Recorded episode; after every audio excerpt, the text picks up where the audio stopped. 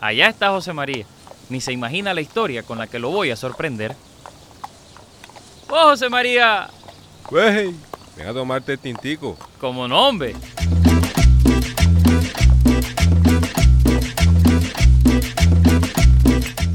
Ah, este es mucho café sabroso. Ajá, ¿qué tienes para contarme hoy con tu sabiduría de viejo, aunque estés pelado? Precisamente eso venía pensando cuando te vi a lo lejos. Tengo una historia. Hmm, bueno, suéltala. Yo estoy dispuesto, el clima está sabroso. Espérate, busco más café y unas galletas de limón.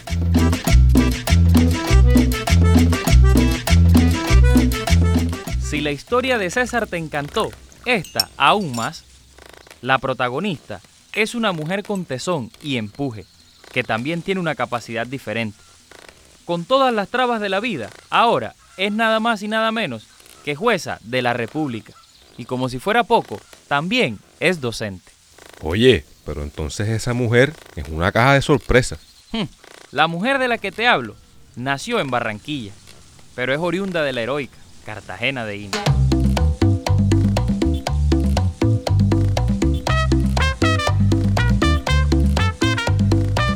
Más exactamente del barrio El Campestre. Bueno, pero cuenta ya la historia de la jueza. Para tu sorpresa, la historia no te la voy a contar yo, la vas a escuchar de la misma protagonista. Ajá, pero si ella no está aquí, ¿cómo vas a hacer? Ahí, para eso están estos celulares. Las voy a llamar y que ella converse con nosotros.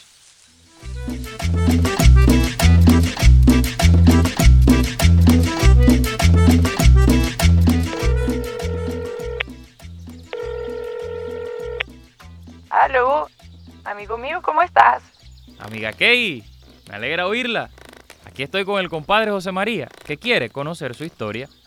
Ya yo le empecé a contar, pero mejor que la oiga de viva voz. Por supuesto, yo encantada. Bueno, primero que todo, mi nombre es Kay Caro Mejía. Tengo 34 años. Nací en Barranquilla. Y más o menos desde que tengo unos dos años de edad vivo acá en Cartagena. Mi familia está integrada por mi papá Felipe Caro, mi mamá Alexis Mejía, Andrea, mi hermana menor, que es cinco años menor que yo, de hecho. Eh, ¿Qué más te puedo decir? Soy egresada de la Universidad libre. De esa misma universidad, pues cursé un posgrado en Derecho Procesal y maestría en Derecho Constitucional de la Universidad de Cartagena. Bueno, cuéntale aquí al compadre, ¿a qué te dedicas tú? Bueno, a ver, te cuento. Mira, yo he estado vinculada a la rama judicial desde hace más de 14 años. Ingresé cuando tenía aproximadamente 21. Desde entonces, gracias a Dios, he podido estar en el sector. Desde el año 2009 he ocupado gran parte o casi todos los cargos de la rama judicial ya por ascenso, como expediente, sustanciador, secretaria, juez civil del circuito, juez municipal, abogada asesora, sustanciadora de magistrado. Y también tuve la oportunidad de concursar y gané un cargo en propiedad como secretaria en juzgado civil del circuito. Y ahora pues estoy trabajando o ejerciendo como profesora en la Universidad de Ternar. Había tenido la oportunidad anteriormente de trabajar con la Universidad de Cartagena y con la Universidad San Buenaventura, ya en cátedras, pero pues un poco más cortas, como diplomado y cosas así.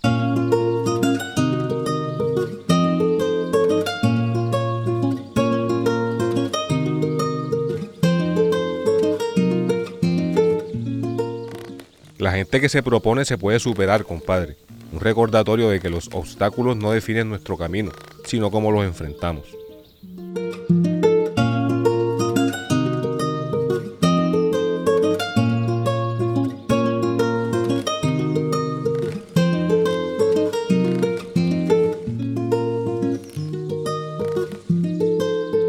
Bueno, yo tengo una enfermedad neuromuscular que tiene una frecuencia más o menos de 1 en 10.000 personas. O sea, te estoy hablando de una en 10.000 personas nacidas vivas. La enfermedad es neurodegenerativa. Tiene por nombre atrofia espinal muscular. Está distribuida como en varias modalidades. Hay tipo 1, tipo 2 y tipo 3. Yo pues, por mi comportamiento clínico, debo tener la menos severa, que es la tipo 3. Es una condición que afecta la, parte neuromuscular, de manera que toda esa función muscular se va viendo disminuida con el paso de los años. Entonces, a veces también tiende a detenerse, que es lo que se espera haya sucedido, que es lo que la verdad yo con fe espero que haya sucedido en mí. Hombre, Kay, ¿cómo se dieron cuenta de tu condición? La enfermedad pues se mostró en mí desde que estaba muy pequeña, ¿sabes?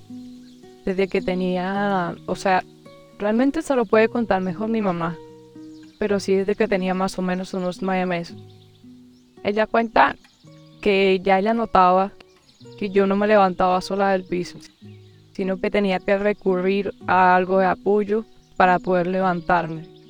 Y luego fui desarrollando como mandar un caminado que ella dice que eso se llama como, como de patico.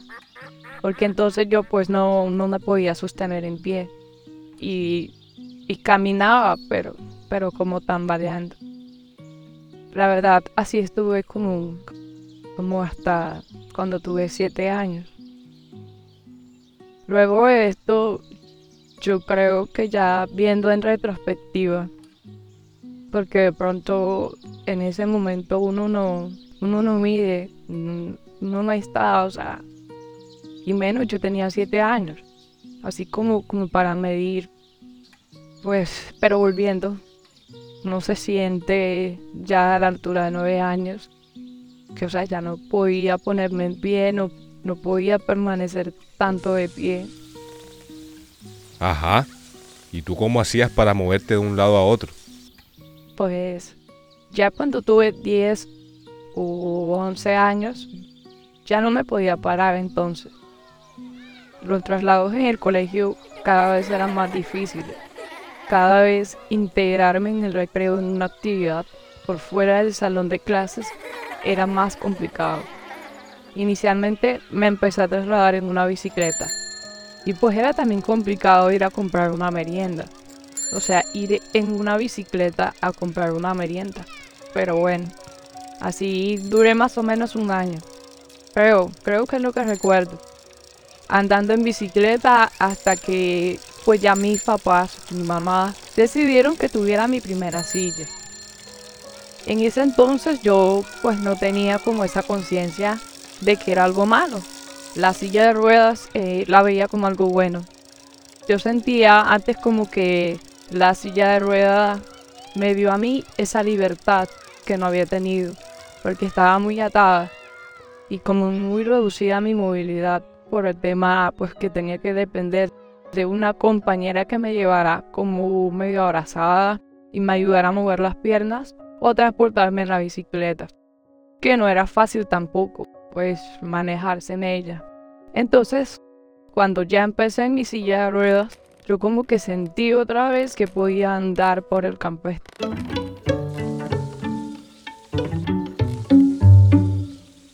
A veces, la gente se siente condicionada por una silla de ruedas.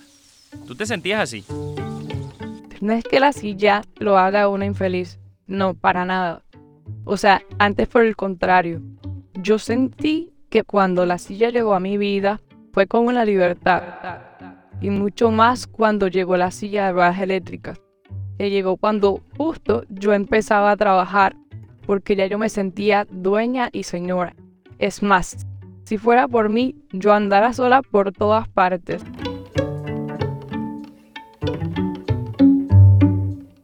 Definitivamente a mí me gusta andar. Es que a mí me gusta andar en mi silla. O sea, en el centro de Cartagena, caminarlo. Entonces yo disfruto también eso, eso es estar en la silla. Incluso también me gusta como comunicar ese mensaje de felicidad. A mí me gusta ir por la calle y saludar a todo el mundo. Mostrarles ser otro amable, bonito. Que vean que estoy súper bien y que mi condición no me hace para nada triste, ni me hace una persona amargada. Sino que yo soy feliz también así.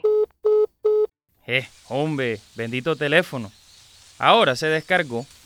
Ponlo, ponlo a cargar allá adentro. Ahora que carga un poco llamamos y terminamos esa historia que está espero buenísima. Y justo ahora que viene la parte más buena.